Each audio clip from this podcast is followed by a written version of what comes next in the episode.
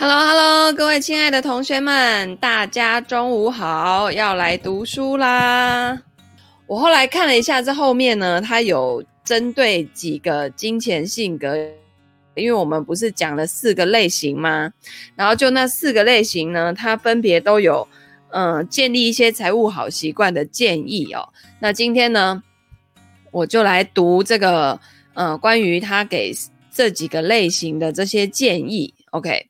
好，他说呢，呃，在我们开始按金钱类型剖析好习惯之前呢、让我们先想想一些跟财务无关的习惯，譬如说是运动。那我不知道你怎么想的，但是我一直很不喜欢运动。理智上呢，我知道运动对我的好处，但是我唯一真正喜欢的运动是团体运动。这个原本不是什么大问题，但是我在二十几岁的时候打网球的时候呢，扭断了脚踝的肌腱。然后再加上我很喜欢穿高跟鞋，这让我不想要再参加任何的团体运动，因为可能呢会被别人的脚绊倒，然后再一次扭断肌腱。我尝试过，呃，尝试过中程跟长程的跑步，我真的很享受跑步。我真的很想要享受跑步，因为这种运动不花任何钱，而且也跟我想要培养的日常节约习惯很相称。但是我真的讨厌跑步，其实我也蛮讨厌的，因为我觉得好无聊。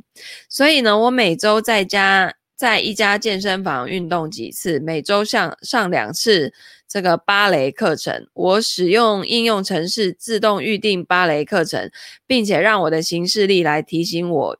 这些预约课程，我还用黑市巧克力来奖励自己，好鼓励自己去上课。我在芭蕾方面没什么天分，事实上呢，我承认自己在这方面很糟糕，这使我爱好竞争的天性大为收敛啊。Hello，佩文来了。因为知道自己无法跟班上其他学员相提并论，但是我仍然可以获得很好的运动效果。在家里呢，我强迫老公每周跟我一起去健身房运动一天，这样我就不会觉得无聊了。我所做的是策划了一系列可能不会给我带来快乐的运动习惯，但是却颇适合我的生活经历、财务状况、环境跟个性。我希望你在财务上也采用类似的方法。当然，就像我的运动方式一样，管理你的财务可能永远也不会给你带来快乐。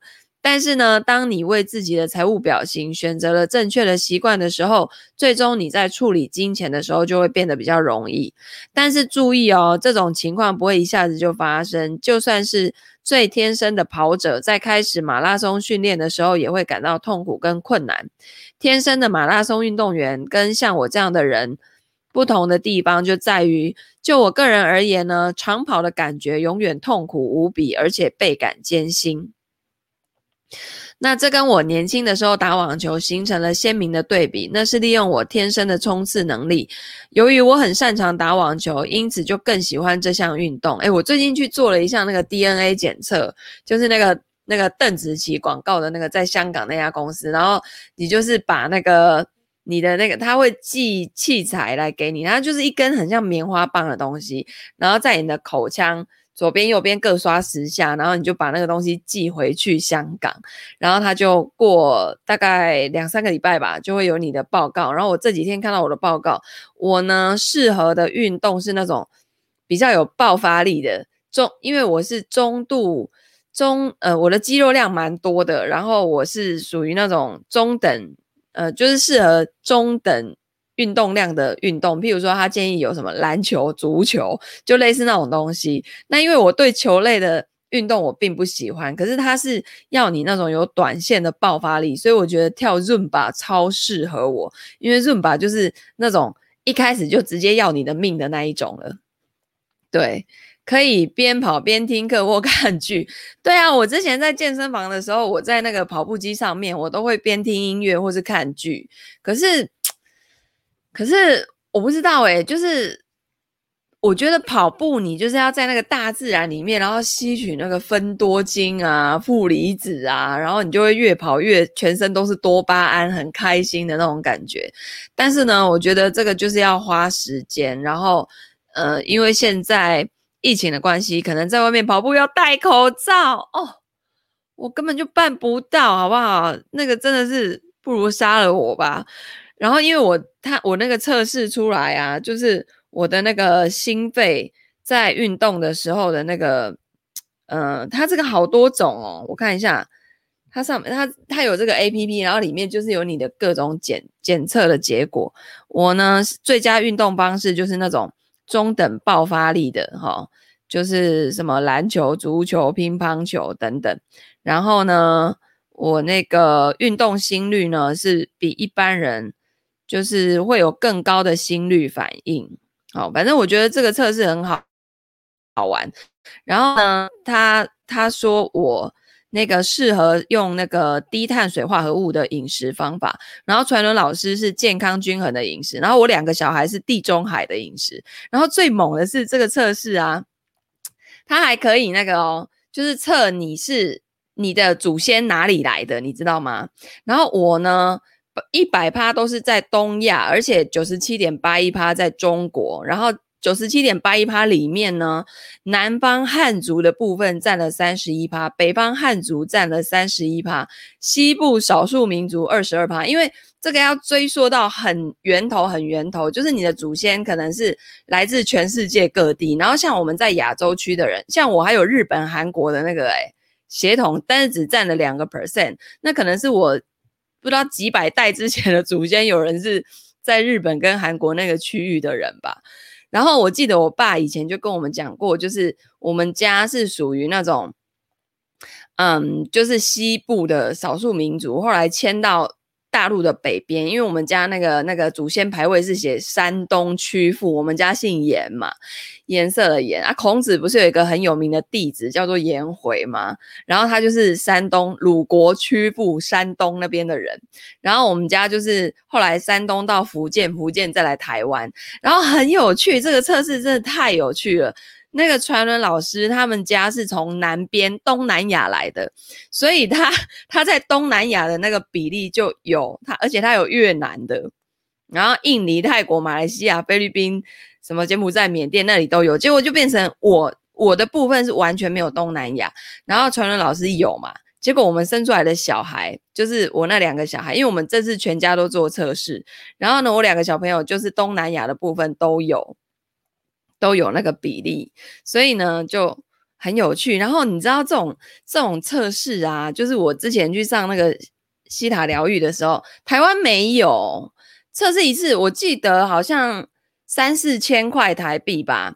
你们如果有兴趣的话，它很妙哦。它就是你测试完，反正我觉得这家公司行销也做得不错，他会给你一个那个那个那个呃连接，然后就是你可以去推荐。你的身边的亲朋好友来做，然后他们他们透过那个连接去测，可以打七五折，反正就很有趣就对了。然后呢，就是嗨，思草念青来了。然后呢，它可以测你的健康，你适合什么饮食，然后你适合什么运动。像有些人的运动就不适合那种有爆发力的，他可能只适合那种比较。呃，瑜伽啊，柔软度就是这种拉伸的哈，这种。然后你的营养需求，像我就是缺什么什么 Omega 三啊，然后要 ALA 的那一种。然后我的碘的需求，我的身体也是比较需要的。然后维他命 B 十二跟 B 六都是我会我的身体会比较特别需要的。然后我的睡眠啊等等啊，然后我对什么东西那个，诶、过敏啊，就是这些这些测试，我觉得他测的还蛮精细的，很有趣。然后呢，你知道这个测试就是我在上西塔疗愈的时候，有一堂叫做世界关系。然后世界关系它其实是在上说，像有的人他出国就会水土不服，然后或是到那个国家就会觉得那边的人就是很难相处或等等的，有没有？对，其实台币三四千真的还好。然后呢，呃，而且他那个运费都帮你，他就是用那个叫做 DHL，是不是那一家快递？对，还是对，我有点忘哪一家了。然后寄过来，然后呢，他那个那个袋子什么都帮你付好了，你只要测试完，然后再把它丢进去袋子，然后再再叫那个 DHL 的来收走，这样就可以了。好，然后那个世界关系呢，就是在上这个这种课，就是你对于种族啊，或是一些。偏见啊等等方面的清理。然后它里面就有讲到，就是类似这样的测试，但是他讲的不是这一家，反正国外有很多这种的。然后呢，就有很多那种，比如说我是英国人，然后我超讨厌德国人，有没有？结果一测出来，他自己有百分之五十是德国人，呃，就是百分之。呃，没有到五十啦，可能一二十是德国血统，然后他们就会 unbelievable，就是就是我自己知道的阿公阿嬷，然后在网上是没有人有德国血统的，可是就是这么巧，然后甚至有人是横跨整个欧亚大陆的，就是他的祖先很前面很前面好几百代，可能好很前面的祖先，可能就是那种从欧洲呃从亚洲然后移到。欧洲，然后美洲，反正就地球到处跑嘛。所以其实最后，最后，它其实这个测试，你最后会发现，人根本不用在那边分你是哪一个种族，你是哪一个种族，因为其实你往前去追溯啊，大家根本就是。同一个根源出来的，那只是后来散落到世界各地不同的地方而已。然后你的外形有一些不一样的那个演化，演化成黄头诶黑头发、黄皮肤，或是白皮肤、金头发，类似这种。但是其实像那个欧美那边的很多，几乎哦，就是全部都是，就是他们会很意想不到，而且最妙的是呢。那个测试，他们就是找了几个，大概有三四十个人在同一个场地，然后就是在讨论这些事情，然后大家就是在看自己的结果是什么，然后一打开，大家就是 “Oh no, I can't believe it！” 怎么可能？对，就是怎么可能我会有这种血统？而且我超讨厌那个种族什么什么之类的。然后呢，最妙的是现场就直接有两个人，他们是有亲戚关系的哦，所以所以。就是不要有那种仇恨啊、歧视啊，其实大家都赶快呐。这个测试最后的结局就是这样子的，我觉得超有趣的。然后没想到我有日韩的血统啊，这可能是因为我的祖先是来自北边，跟大陆比较偏西边的。然后传人老师就是南边，很有趣，对不对？从南边，他说他们家是什么什么，本来在大陆，后来逃难去东南亚，因为战争嘛，然后后来又回来。回来就直接来台湾啊，反正就是这么有趣。好，我到时候 结束再分享那个链接。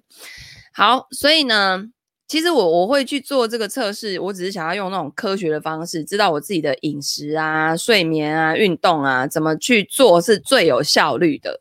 所以它这个跟其实跟财务规划很很类似，就是你要先有一个框架，知道了以后，你才去做。像我就是一个适合低碳水化合物饮食的人，那。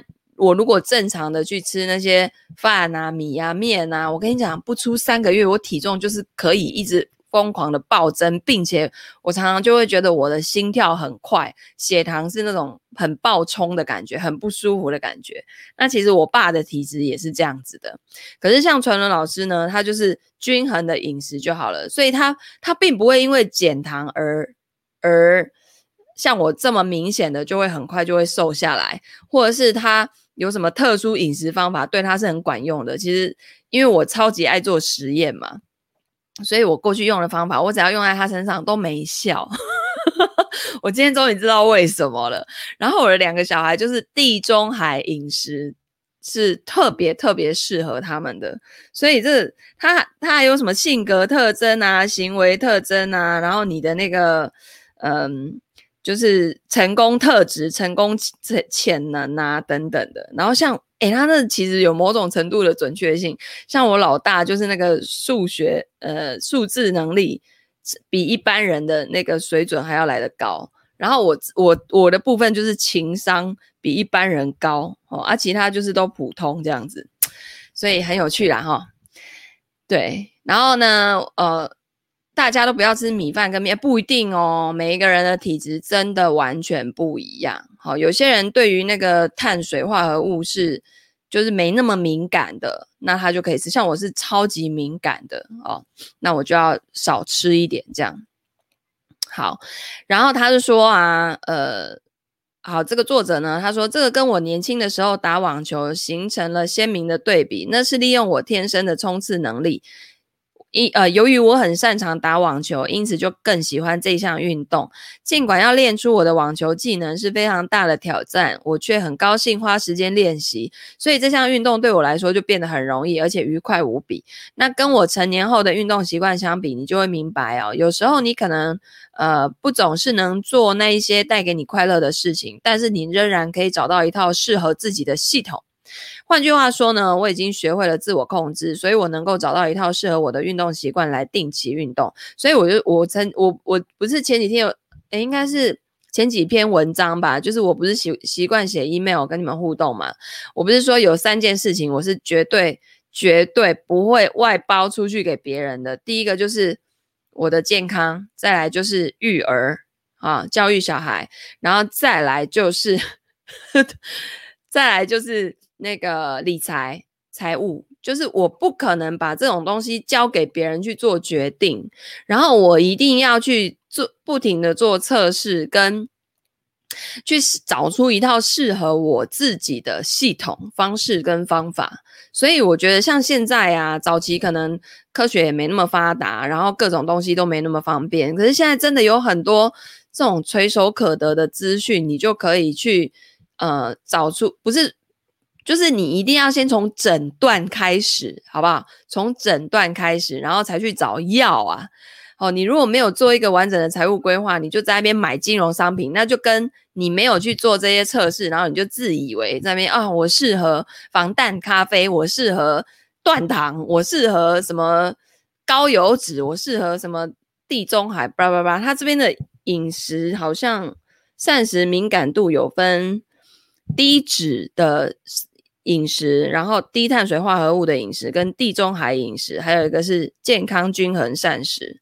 对，那像我们家就都是对于脂肪的那个接受度是比较高的，所以我们是适合稍微可以多吃一些脂肪的哦。然后像我呢，就是低碳水化合物，然后我两个小孩就是地中海饮食，所以我还要去研究一下什么是地中海饮食。好，然后呢就可以嗯。对，就是可以去你你，反正他这个测试太仔细了，有够多种的啦。然后，然后反正我再发那个优惠码给你们，七五折，差蛮多的哈。好，然后但是我做的不是完整版，我做的就是基础版本。它那个完整版还可以测到什么关于癌症那方面的东西去，反正它那个有有一点。有一点蛮蛮丰富的哈，但我觉得我我我只要知道基础的饮食、睡眠，跟我该做哪哪些运动是最有效率的就好了。像那个运动，我不是就说了吗？心跳速率让它我自己是一百四，再高或是太低就都不行，不适合。然后呢，这样的速率维持大概二十到三十分钟就可以停了。好，所以这就是很有效率。所以跳伦巴嘟嘟啊呵，然后瑜伽做那个肌耐力超强一点的那一种。好，所以啊，不管你的金钱类型是哪一种，我们想做的是培养一系列的习惯，这些习惯将为你建立起至关重要的首要习惯。睡多久？我本人是那个要睡，我是属于长睡型的人。然后我是属于夜猫子型的人，我不是晨型人，所以我从来没有在跟你们讲什么早睡早起，因为我自己就办不到啊。但是我一天哦，只要有睡六到七点五个小时，我一整天的精神就会很好。反正我的身体就是很妙，我只要半夜一点睡，哎，身体自动往后推六到七个小时，自己会醒过来。那我如果那个晚上十点睡，哎，我也是往后推六到七个小时，自己就会醒来。反正我。那个睡的时数到了，我就醒来，我不会管现在几点啊，然后我也不会因为那个我三四点才睡，然后我就隔天一样什么八九点起床，没有啊，我身体还是要六个小时，它就自动还是六个小时会醒来，六到七个小时这样子，所以我如果隔天早上 有那个有约的话，我通常最晚要在十二点到一点之间要睡，我跟你讲。没有一定要成型人，我觉得就是现在因为有灯光，然后蓝光各种那个，我们我们不是在那种森林里面，然后什么什么日出而作，日落而息的这种年代。当然啦、你按照大自然的步调跟规律去走，对你的身体会是最好。可是现在真的太多因素没有办法让你早睡。你说像我有的时候晚上研讨会，拜托讲到十点十点半。那我怎么十一点上床？我每次讲完都还处于很兴奋的状态，我是要怎么 calm down？怎么怎么怎么睡啊？对，不然你就是要搬去山下或是花东那个好山好水好无聊的地方，你就会这样日出而作，日落而息。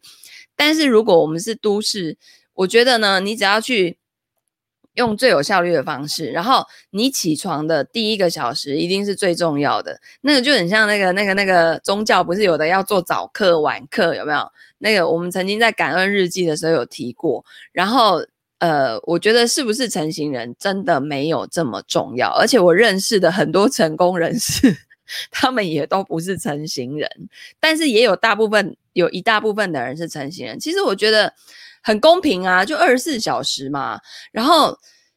有的人他只是早早上比较早起床，比如说他四五点起床，然后因为其实为什么说晨型人的效率会比较高的原因，是因为四五点起床到大概七点之前的这段期间，没有人会来打扰你啊。譬如说你你手机谁要传讯息给你，大家都在困，对不对？然后大家也还没开始上班，所以你就在这段时间有很高的效率。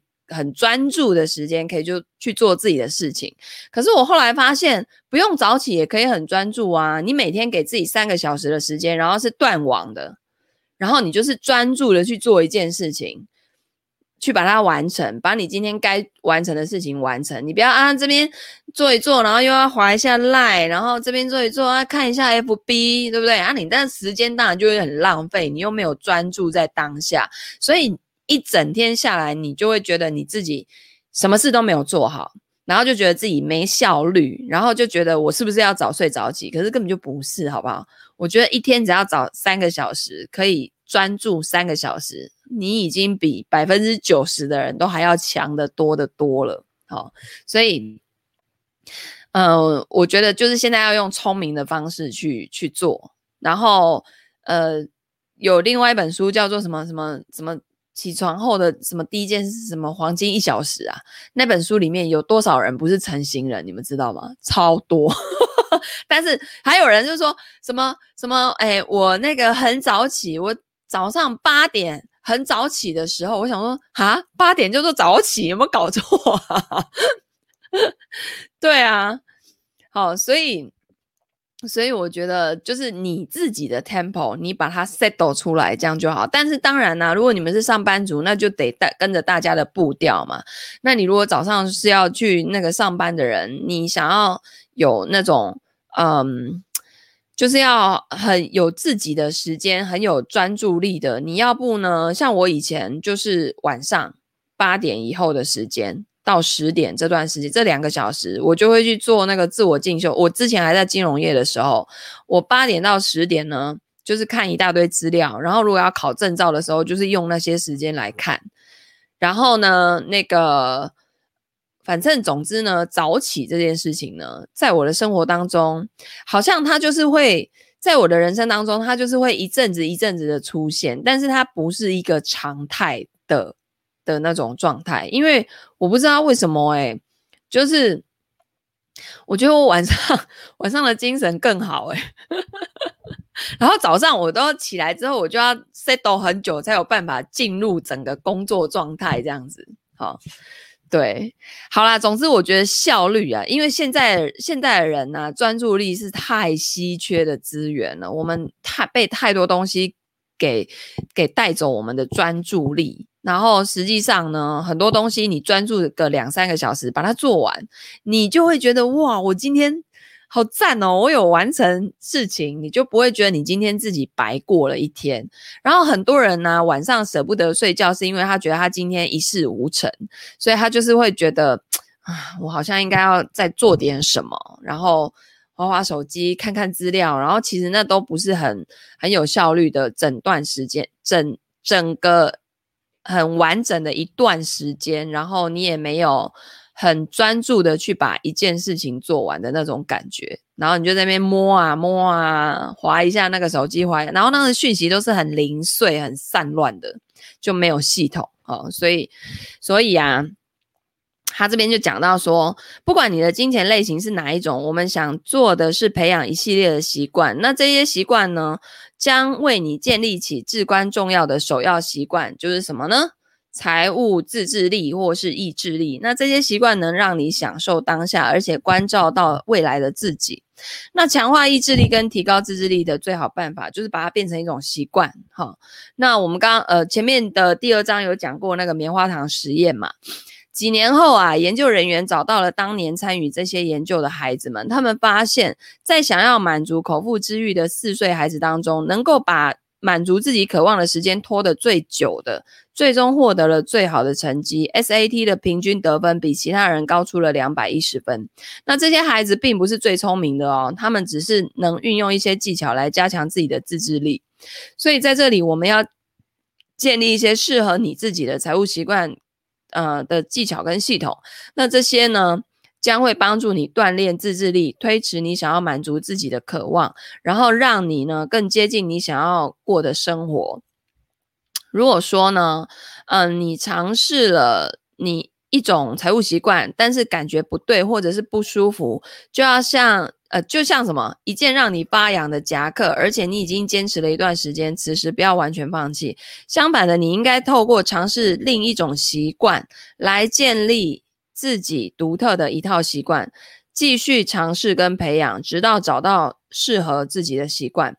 当你发现一个习惯，当你发现一个习惯，就是在你坚下坚持下来之后，你感觉很自然、正常而且可行的时候，不要就停了。此时你应该不断养成一个又一个的新习惯，直到形成了一套为自己量身定做的习惯为止哦。说得更明确一点，了解我们的财务表情，并不并不意味着我们就不需要付出努力，同时这也不表示我们不需要在财务上做一些功课，但是它确实可以帮助我们理解自己。应该努力做什么？还有应该把时间跟精力花在哪里？根据我们独特的金钱构成优势跟劣势，我们可以我们可以知道应该找什么机会，避免遭遇什么样的挑战。所以其实理解自己越多越好啦，我们整个的财务状况就会好转。比如说像我，我就不属于那种花钱哦，你叫我在那边什么什么什么可以省个。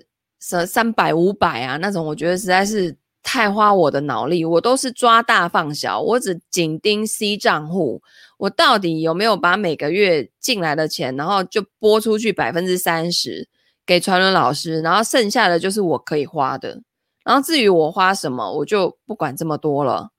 就是因为我我现在已经把那些不必要的花费都已经降到最低了嘛，所以我会花出去的钱，我都是可以在千倍百倍的回收回来啊。比如说我去上一个课，我去投资我自己，对不对？然后我去嗯呃买了新的电脑好了，然后呢，这工具可以让我在工作的时候更顺畅，我是不是效率又更高？所以就是类似这样子的概念哦，就是千万不要在那个。买那些好的食材啊，吃的啊，在那边斤斤计较，哇，那太累了。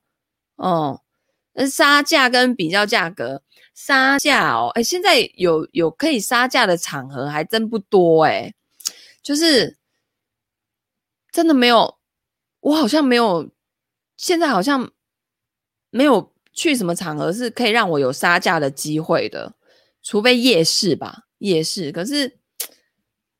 我好像也很少在夜市买东西，然后比较价格呢，我真的是很懒得比较价格的一个人。不过，因为你现在网络一打下去，某一样东西就啪，所有的卖家，所有的那些那些网络卖场的价格都会秀出来，所以某种程度上这样子比价格，我觉得是 OK。可是如果是那种叫我一家一家，然后身边货比三家不吃亏，那就代表我要走三家咯。天哪！我走到第二家跟第三家的时间，我已经不知道又赚多少钱了，你知道吗？所以，哦，所以买衣服跟保养品哦，嗯，就是我现在花在这上面的时间是零，是零，好，所以我可以再把我的时间花在更有效益的地方。那你们可以慢慢调整，OK？好。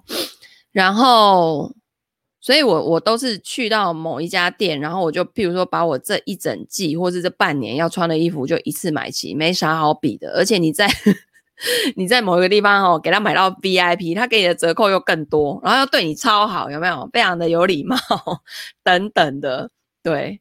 是啊，真的很耗时间。但是如果说你是要用这个来运动，也是可以。可是我通常就是 没法都办不到。好，然后呢，嗯，这边哈、他接着就有说了啊，工作者啊的财务习惯哈，那个谁，那个佩文是工作者的嘛哈。以前光华商场买电脑会，现在不会。现在网络比一比就。都跑出来啦、对不对？除非你用现金价哈，你光华商场去用现金价买，应该是又可以再讲价一下，不然现在其实那个三 C 产品的价格不会价差大到哪边去。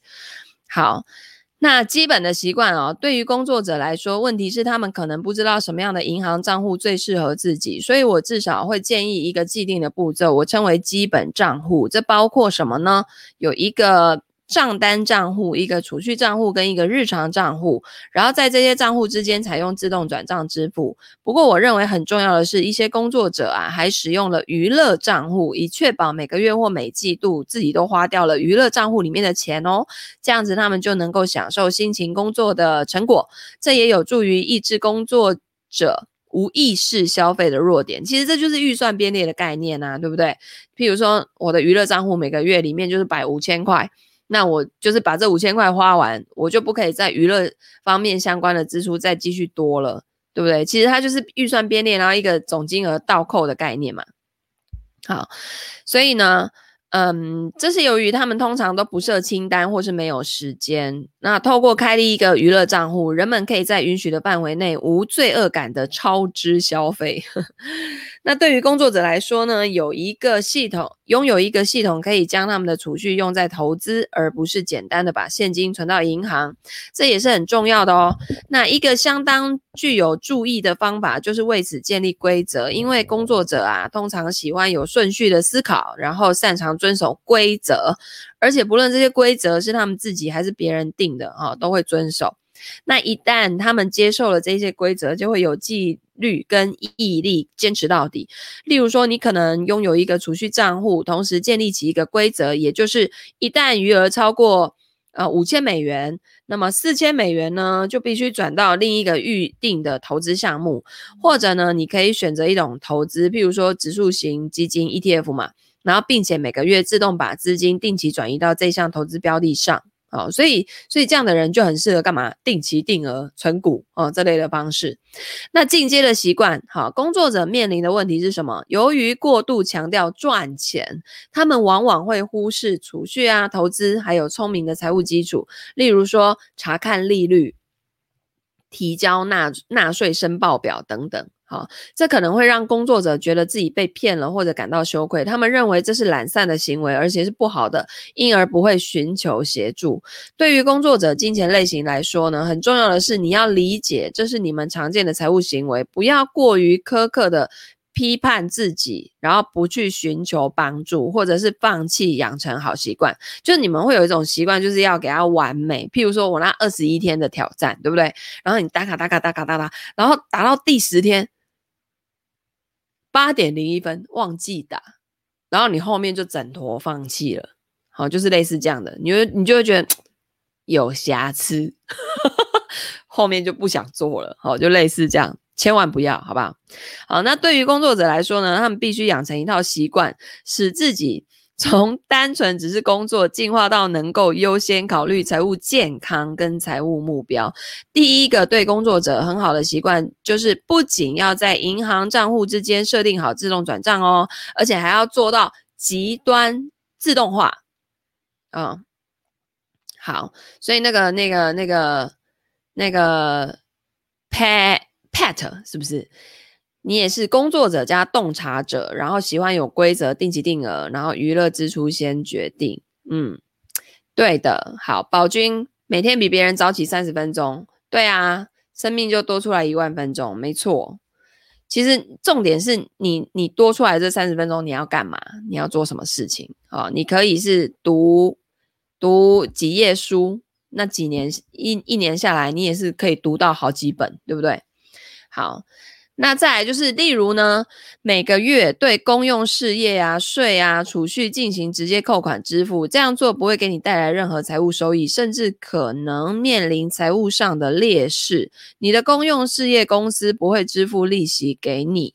如果你每个月投资一些股票基金，或是购买少量份额的股票，你可能要支付更高的手续费。然而，对于工作者来说，确保这些事情都能够处理得宜才是最重要的。当然，你可能会争说啊，如果账单也采用直接扣款给付，不是更方便吗？我担心的是，如果你的信用卡过期或是被盗，呃，而你没有通知发卡机构，结果是你的整个系统将因此崩溃。如果你是一个因为帮助别人而经常处于无法支付自己账单危险中的关联者，这对你来说会是一个很好的系统。就是很多人很适合那个，嗯，比如说水电啊、手机的费用啊，就是直接从户头时间到就扣走、扣走、扣走这样子。好，那那因为他们自己手上的现金流量常常管理不好。到账单来，然后自己要拿着账单去付现金的时候，很常是没有现金可以付的，那这样就会被断水、断水、断电、断电话，这样子就比较危险哈。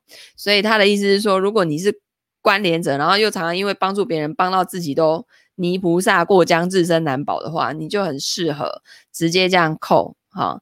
那嗯，下一个适合工作者的习惯是外包。给其他人或一个系统，许多工作者讨厌委托或是外包给他人，因为不想把自己辛苦赚来的钱花在认为自己可以做的事情上。问题就是，由于他们没有亲自去做，可能会因为这种。嗯，不作为而必须支付罚款，并且接受惩罚，或是错过财务投资的机会。那如果你有自己的事业，你可能要把什么记账的工作外包出去。像我就有会计师，对不对？我怎么可能自己每一期还去跟国税局报税？我的妈呀，天哪，我那个账那么复杂，对不对？然后你还可以外包财务咨询跟会计作业。他这个讲的是。你如果是那个有自己的事业的人呐，哈，那这样子呢，你可以做到定期储蓄、纳税跟投资，同时拥有一个检查系统，为你跟你外包的人建立起问责制度。如果你有助理，可以让他们为你预约好每日的行事历。然后，例如检查你的贷款利率，如果可以的话，让他们为你经手做这些事情。那工作者可以透过虚拟助理、值得信赖的顾问、亲密伴侣，或者超级有组织能力的家庭成员来建立问责制或外包的方式。一旦工作者明白了寻求帮助的好处，就很容易采取下一步骤来获得协助。如果一名工作者没有资金来外包工作，可以使用自己的行事历或者是日记来预约。每个月的财务事项，这样可以保证他们不只是把时间花在工作上，而且也能够达到聪明理财的目标。工作者不一定喜欢目标，但是如果一旦建立起一个系统，他们就会严格的遵守规则。那如果你采用这个系统，我建议你哦。为这些每个月的财务事项列出一张确认表，然后上面有日程表跟项目清单，上面可以不断的添加项目，这样你就会知道自己已经采取行动了。譬如说呢，呃，你一月可以在诸如什么 Finder.com 或是比较市场这类提供比较的网站上查看你的贷款利率，如果利率太高，就联系你的银行或是经纪人来进行调整。然后，比如说二月是比较保险费的时候，你得确保你的保费不会太高，而且你的保险范围也适当。三月是取消你不再经常使用的订阅。四月呢，你要干嘛？建立或是追踪你的股票投资等等，就是你自己去弄一个 list。啊，说到 list，下一本书我已经选好了，给你们看。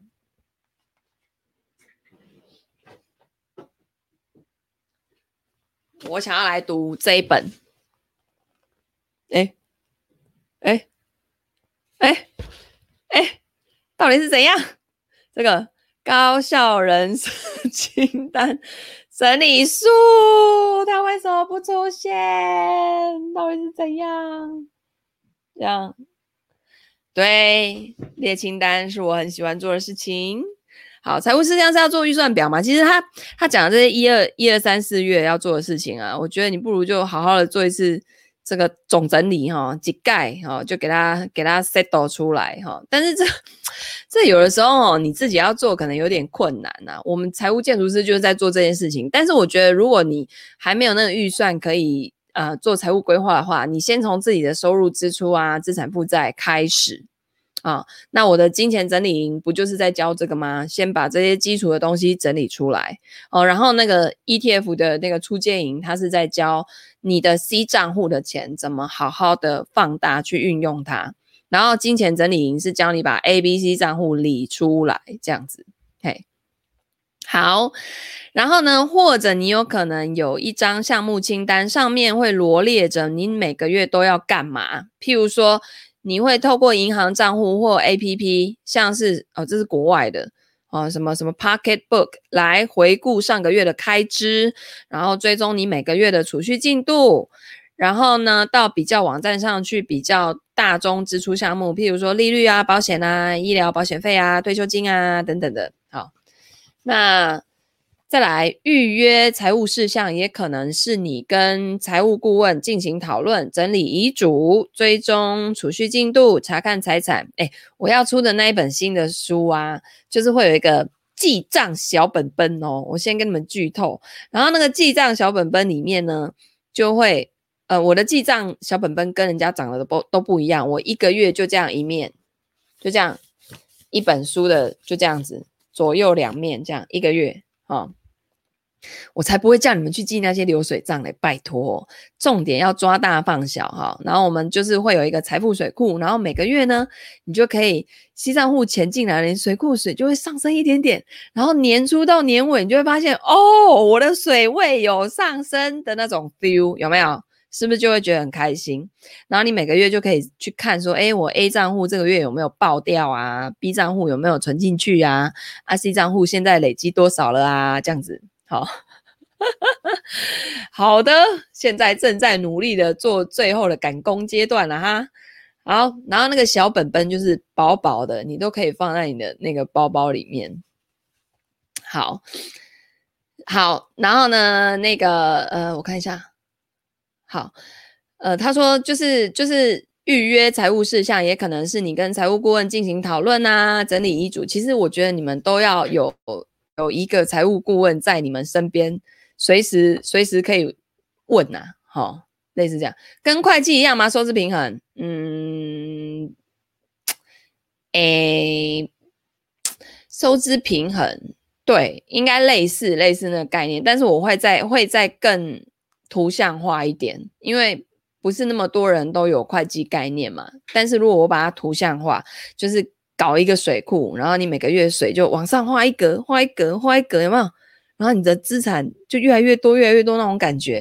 你这样在存那个 A、B、C 的时候，你是不是就 A 跟 B 比较不会乱花了？因为看着那个水位慢慢上升，很有 feel，有没有？好。然后呢，呃，查看财产啊，然后建立一种行为模式。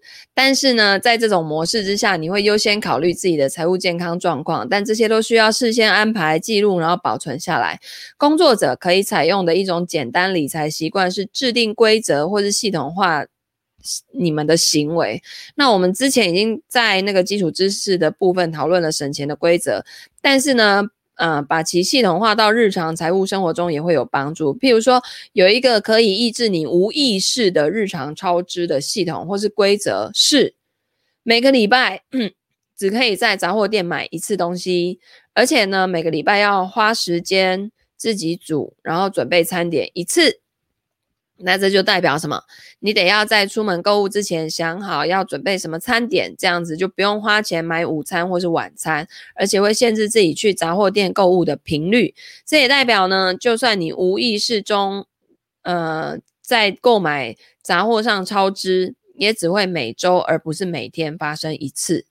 那工作者通常不喜欢负债啊，他们都喜欢让自己感到安全跟自在的投资，通常也有动机快速的还清债务。正是这种对于偿还债务的态度，使得工作者在投资的时候也可以派上用场。譬如说，他们可能会举债购买投资性的房地产或其他可以增值的资产。如此一来呢，工作者就不只是把现金存到银行账户赚很少的利息喽，相反的，他们会想要快点还完钱，对不对？所以呢，这是可扣抵税务的，呃，税款的债务。那这么做并不总是合理的，但是这确实让工作者的净资产比单纯把钱放在银行里增长得更快。当你想要养成良好财务习惯的时候呢，有时利用金钱类型不喜欢的紧张感，触发他们想要快速消除这种紧张感的动机，是你可以采取的步骤。很多人就会说，我钱就是存不起来，我就去买一间房嘛，我就缴房贷啊，因为那是负债，我就不 不得不不得不付钱嘛。那那。比我自己钱放在银行，我随会随便乱花掉。那我不如把钱去放在房子里面，然后反正虽然钱是先借来买，但是我就付一点利息，然后久了那个房子就是我的。很多人的逻辑就是这样子。好，那这也是无也是一种方法啦，对不对？如果你真的那个自制力这么低的话，那就是直接用这样的方式。那有些工作者可以透过遵循生活中的计划，譬如说 FIRE 财务独立，并且提早退休鼓励的系统，来驾驭他们在工作遵守规则、顺序跟僵化行为中的极端行为。在这种情况下，工作者的弱点，譬如说极端的职业道德跟僵化行为，可以转化成一种优势。那 FIRE 这个之前我有书读过这方面的东西，它其实就是嗯，Financial Independence Retire Early。就是财务独立，然后提早退休的一个生活方式。哦，它有里面有教你怎么算，你怎么到达，你要准备多少钱，可以可以到达 FIRE 的状态。那包括什么？它它其实就是一个公式，它有高储蓄率，呃，储蓄率要高达你年收入的百分之五十到七十哦。所以它是一个非常节俭的生活，就极简主主义跟低成本的指数基金投资，然后你只要这样做，大概十年内你就可以财务独立了。好，虽然当工作者有能力停止工作的时候，他们可能不会立刻停止工作，可是对他们来说，如果可以拥有一个迅速累积资产的既定规则跟严格的系统，可能会非常的有用。可是这样做的危险在于，在十年过后。的很长一段时间里面，他们还会遵循这种行为。许多工作者会推迟 FIRE 中的提前退休计划，然后就继续工作，结果损害到自己的利益。你就是你为了要 FIRE，然后你这十年，假设你算出来，你你这十年只要。这样子做，然后十年后就可以 FIRE，你就可以提早退休。可是很多人这十年过得很苦逼，结果他到十年后，他也真的 FIRE 了，可是他并没有退休，他没有去做他自己想要做的事情，他继续工作，然后继续苦逼，这样子呢，人生就没什么意思啦，吼。所以呢，而且人会老嘛，对不对？你精力会越来越差，所以要有确定有停止的时限。好，最后呢，工作者最重要的资产往往是自己跟健康，但是他们的工作模式却常常忽略哦，安排时间，列入日程，并且保证规律的规律的运动跟良好的饮食，是确保工作者未来可以继续工作的重要关键哦。所以呀，诶，其实是可以的哦，配文，你不要觉得那个做不到哦，去测算一下哦，你去研究一下，你去听我前面念的 FIRE 的那个书，你就知道。那那里面在讲什么？其实不难，不难做到。OK，好的，工作者的苦逼，对。那我们当然不希望一辈子都这样子一直在那边很苦逼的工作嘛。我来地球不是来工作的好不好？我是来体验的呢。齁，所以呢，那赶快把钱的事情搞定，然后早点去过自己想要的人生，对吧？好，所以呢，待会我再把那个、那个、那个、那个、那个、那个 DNA 测试的那个。呃，优惠码发出来，它可以打七五折哈。总之，你们有兴趣的话，自己去研究一下，这我觉得很有趣啊。然后网络上也很多 YouTuber 啊，他们好像自己有去测试，然后会会那个就是有一些影片，然后啊，对啊，邓紫棋就有嘛，对，然后就就会讲说啊，他的他的结果，他他有那个 APP，然后你看就是这个 Circle，然后点进去之后呢，我们家全家的资料都在这里面，它就是可以切换。切换，然后你就可以进去看，好，好啦。总之呢，如果你很喜欢呃听我读书，然后欢迎你呢按赞、分享、留言、转发给你身边所有喜欢读书的亲朋好友哦。那我们就下个礼拜见，因为明天早上我没有办法读书，那就下礼拜见啦，大家拜拜。